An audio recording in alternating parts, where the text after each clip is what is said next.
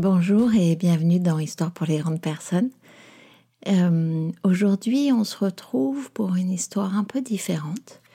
Je vais commencer par vous introduire un peu l'esprit de l'histoire. On sonne à votre porte, vous ouvrez, un homme à tête de cheval entre. Si vous vous évanouissez, on est dans le fantastique. Si vous lui demandez un thé ou un café, on est dans le merveilleux. Voilà, c'est une phrase de Jean-Louis de Cravert. Euh, et c'est là que je vous emmener aujourd'hui, dans le merveilleux. Il n'y a pas de morale explicite, il y a plein de choses euh, qui vous invitent à revisiter. Je choisis le merveilleux aussi parce que on est en mars 2021 et qu'en mars 2020, il y a fort à parier que tout a basculé. Et finalement, qu'est-ce qui reste de notre jardin merveilleux? C'est le nom du conte que je vais vous raconter aujourd'hui. Hassan et Hassan étaient deux amis inséparables. Ils travaillaient dur pour gagner leur vie. Le premier était paysan, le deuxième berger, mais hormis cela, ils avaient tout en commun. Ils avaient grandi ensemble, s'étaient mariés la même année, avaient perdu leur femme à quelques semaines d'écart. Seule lumière au tableau, leurs enfants. Hassan avait une fille, belle et aimante, et Hassan un fils, vaillant et aimable.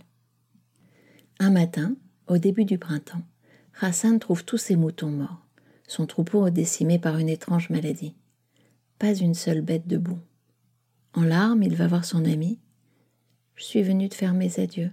J'ai perdu mon troupeau, je dois partir chercher du travail ailleurs. Hassan, le paysan, est bouleversé. Il serre son ami dans ses bras en pleurant. Hassan, mon frère, depuis que je suis né, la moitié de mon cœur est à toi. Tu ne peux pas refuser la moitié de ma terre. Sèche tes larmes, prends la honte et viens labourer avec moi.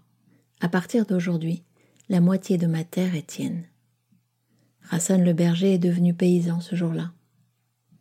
Un jour, Hassan le berger est en train de bêcher son lopin de terre, quand sa houe heurte un objet métallique. Il creuse fiévreusement et découvre une vieille marmite rouillée. Il la déterre et l'ouvre. Elle est remplie de pièces d'or. Fou de joie, il emporte le trésor et se précipite chez son ami Hassan. Réjouis-toi, mon ami, c'est ton jour de chance. J'ai trouvé une marmite remplie d'or dans ton champ. Tu ne seras plus jamais pauvre. Hassan sourit. Tu es généreux, je sais, mais cet or t'appartient. Tu l'as trouvé dans ton lopin de terre. Je connais ta générosité, insiste Hassan. Quand tu m'as donné la moitié de ta terre, tu ne m'as pas donné ce qui était enterré. Mon ami, répond Hassan, les richesses appartiennent à celui qui arrose la terre de sa sueur. Cet or est tien, tu l'as trouvé dans ton champ. Les deux amis se disputent longtemps. Chacun veut donner la marmite d'or à l'autre. Finalement, Hassan le paysan tranche. Arrêtons de nous quereller. Tu as un fils, j'ai une fille, ils s'aiment depuis qu'ils sont tout petits. Marions-les et donnons-leur cet or, ils oublieront les affres de la pauvreté. Les deux amis vont trouver les jeunes gens et leur font part de leur décision. Ceux-ci sont au comble du bonheur. La noce est célébrée dans la joie le jour même. Les jeunes mariés s'installent dans la maison de Hassan le berger, qui déménage chez son ami. Le lendemain, à l'aube, les deux jeunes gens vont poser la marmite d'or devant la porte de leur père et appellent. Cette marmite vous revient de droit. Notre amour est notre trésor le plus précieux, et nous n'avons pas besoin de cet or. Il est à vous. Vous en aurez besoin pour vos vieux jours. Hassan et Hassan reprennent leur querelle où ils l'avaient laissé. Ils se disputent devant leurs enfants ébahis. Ce trésor est à toi, non, il t'appartient, il est à toi, non, il est à toi, c'est ta terre, non, c'est la tienne. Au bout d'interminables heures de dispute, ils sont épuisés. Il faut trouver une solution. Ils vont, tous les quatre, demander conseil à un vieux sage.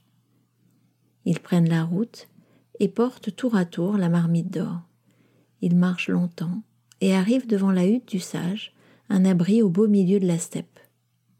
Les voyageurs épuisés sont accueillis par un vieillard assis sur une ouverture en feutre usé. Il est entouré de quatre disciples. Qu'est-ce qui vous amène jusqu'ici, braves gens? Les visiteurs lui racontent leur querelle, la marmite, l'or et tout le reste. Quand ils ont terminé, le vieux sage garde longuement le silence, puis il se tourne vers le plus âgé de ses disciples et s'adresse à lui.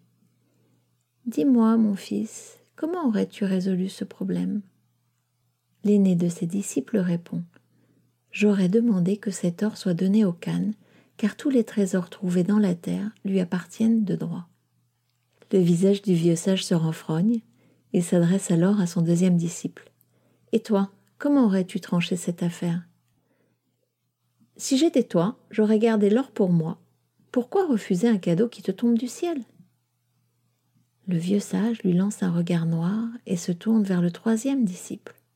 Et toi Moi, répond celui-ci, je dis que si cet or n'appartient à personne, et si personne n'en veut, il faut le remettre là où il était, il faut l'enterrer à nouveau dans le champ. Le vieillard fronce les sourcils et s'adresse enfin au plus jeune de ses disciples. Et toi, qu'en penses-tu, mon fils Maître, répond le plus jeune, pardonne ma simplicité, mais avec cet or j'aurais acheté des graines, et j'aurais semé, dans la partie la plus aride de la steppe, un immense jardin ombrageux où tous les pauvres pourraient trouver refuge, à l'abri du soleil et se nourrir de fruits frais.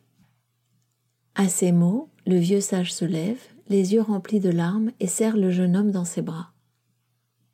Le proverbe n'a pas menti quand il a dit Il faut considérer le plus jeune comme s'il était le plus âgé quand il est sage. Ta décision est juste, mon fils. Prends cet or et va à la capitale. Tu achèteras les meilleures graines et à ton retour, tu sèmeras le jardin dont tu as rêvé. Que ton souvenir et celui de ces hommes généreux vivent à jamais dans la mémoire des pauvres gens. Le jeune disciple met l'or dans un sac qu'il passe par-dessus son épaule et se met en route.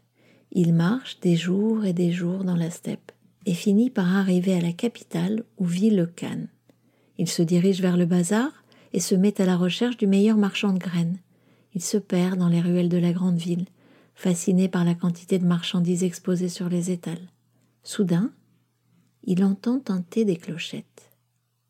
Il se retourne et voit une immense caravane avec un chargement étrange. Au-dessus des chameaux flotte un nuage de plumes multicolores et sur leurs flancs, des milliers d'oiseaux attachés au sel par les pattes se débattent. Des oiseaux des montagnes, des forêts, des steppes et des déserts tentent de se libérer de leurs entraves. Leurs ailes déplumées pendent pitoyablement, leurs têtes heurtent violemment les flancs des bêtes. Les oiseaux poussent des cris stridents qui fonderaient une pierre en deux.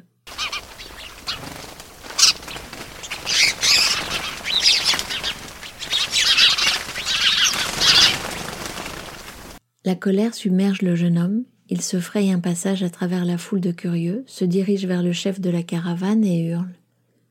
Qui a osé condamner ces oiseaux à un tel supplice? Où les emmènes-tu comme cela? Nous allons au palais du Khan, répond le chef de la caravane. Ces oiseaux sont destinés à ses cuisines. Il nous en paiera cinq cents pièces d'or. Si je t'offre le double, accepteras-tu de les libérer? Sans attendre de réponse, il pose le sac d'or par terre et l'ouvre sous le regard ébahi du caravanier qui n'en croit pas ses yeux. Le jeune disciple compte ses pièces d'or, il en a mille très exactement. Il les donne au caravanier. Celui-ci ordonne immédiatement à ses hommes de détacher les oiseaux à moitié morts. À peine libres, tous les oiseaux prennent leur envol. Ils sont si nombreux qu'en un seul instant, le ciel s'obscurcit, passant du jour à la nuit. Ils sont si nombreux que le seul battement de leurs ailes provoque un ouragan. Le jeune homme les suit du regard aussi longtemps qu'il le peut. Quand ils ont complètement disparu, il ramasse son sac, vide, et prend le chemin du retour. Il avance d'un pas joyeux, le cœur léger, il marche des heures et des heures, mais plus il se rapproche de la hutte du vieux sage, plus il a le cœur lourd. Il est bientôt rongé par le remords. J'ai dépensé de l'or qui ne m'appartenait pas, juste pour une lubie.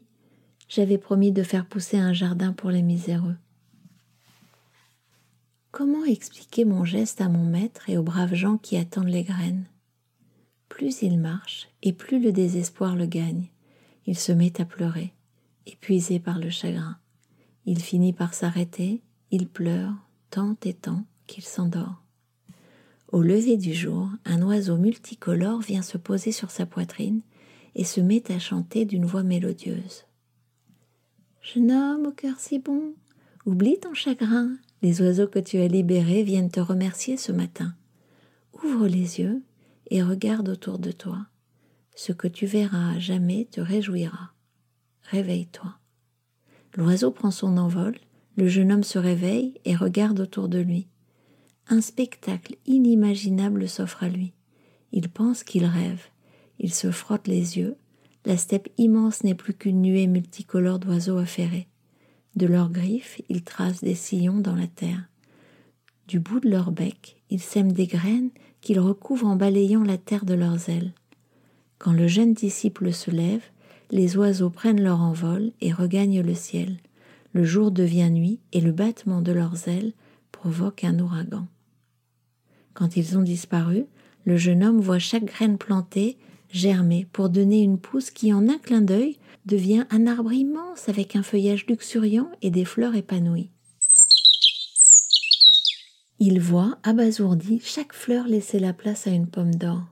Des vignes chargées de grappes juteuses, enlacent les troncs couleur d'ambre des pommiers. Des prés verdoyants et ensoleillés s'étalent à perte de vue. Des sentiers ombragés traversent le jardin. Des rigoles d'eau claire, pavées de pierres précieuses, serpentent entre les arbres. Dans les branches, des milliers d'oiseaux font leur nid et chantent à tue-tête. Même le padichat d'Inde n'aurait pas osé rêver un jardin aussi merveilleux. Pour vérifier qu'il est bien réveillé, le jeune homme se pince violemment la joue et pousse un cri. L'écho reprend son cri, reprend son cri, reprend son cri à l'infini. Mais le jardin est toujours là, rempli de promesses. Le jeune disciple rit et saute de joie. Il se sent pousser des ailes, il prend ses jambes à son cou et court comme une flèche tirée par un archer habile pour aller porter la bonne nouvelle à son maître. Quand ils ont écouté son histoire, le vieux sage, ses trois disciples, Hassan, Hassan et les jeunes mariés, ont hâte de voir le prodige. Le jeune homme les guide jusqu'au jardin. Et ils arrivent, ils admirent et savourent un avant-goût du paradis. On raconte qu'en moins de temps qu'il n'en faut pour le dire, la nouvelle du jardin merveilleux a fait trois fois le tour des steppes d'Asie. On raconte que les nobles et les puissants sont arrivés les premiers, sur leurs chevaux rapides comme le vent. On dit que chaque fois que l'un d'eux a tenté de cueillir une pomme d'or, les branches se sont dérobées, laissant ses mains avides, vides. On raconte que l'un d'eux a réussi, au risque de sa vie, à cueillir une pomme, en s'accrochant aux branches qui se soulevaient. On dit que quand il a porté le fruit à sa bouche, il est mort foudroyé. On dit que quand ils ont voulu boire, l'eau des rigoles les a empoisonnés. Voilà pourquoi on n'a plus revu dans le jardin un seul cavalier fortuné. La légende affirme que beaucoup plus tard, les gueux, les pauvres et les mendiants sont arrivés, à pied. Des jeunes, des vieux, des familles et des solitaires, des gens du pays et des étrangers. Pour eux, les branches se sont baissées pour offrir les fruits qu'elles portaient. Les visiteurs se sont installés à l'ombre des arbres, ont bu l'eau claire des rigoles et se sont rassasiés. Ils ont respiré le parfum des fleurs, et écouter le chant des oiseaux. On dit que quand la nuit est tombée, les arbres ont pris une teinte bleutée, les étoiles ont brillé, et enfin tranquilles, les visiteurs se sont endormis, à l'abri de la faim et des soucis, pour la première fois de leur vie. Le jardin merveilleux existe quelque part encore aujourd'hui. Puissent vos pas vous y mener un jour.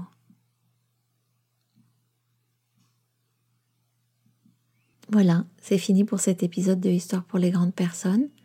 Comme chaque fois, je vous invite à commenter, partager, liker. Quand je dis partager, je veux dire euh, partager avec euh, vos amis, votre réseau, vos enfants. Je vous retrouve avec plaisir dans 15 jours. Merci, à bientôt dans Histoire pour les grandes personnes.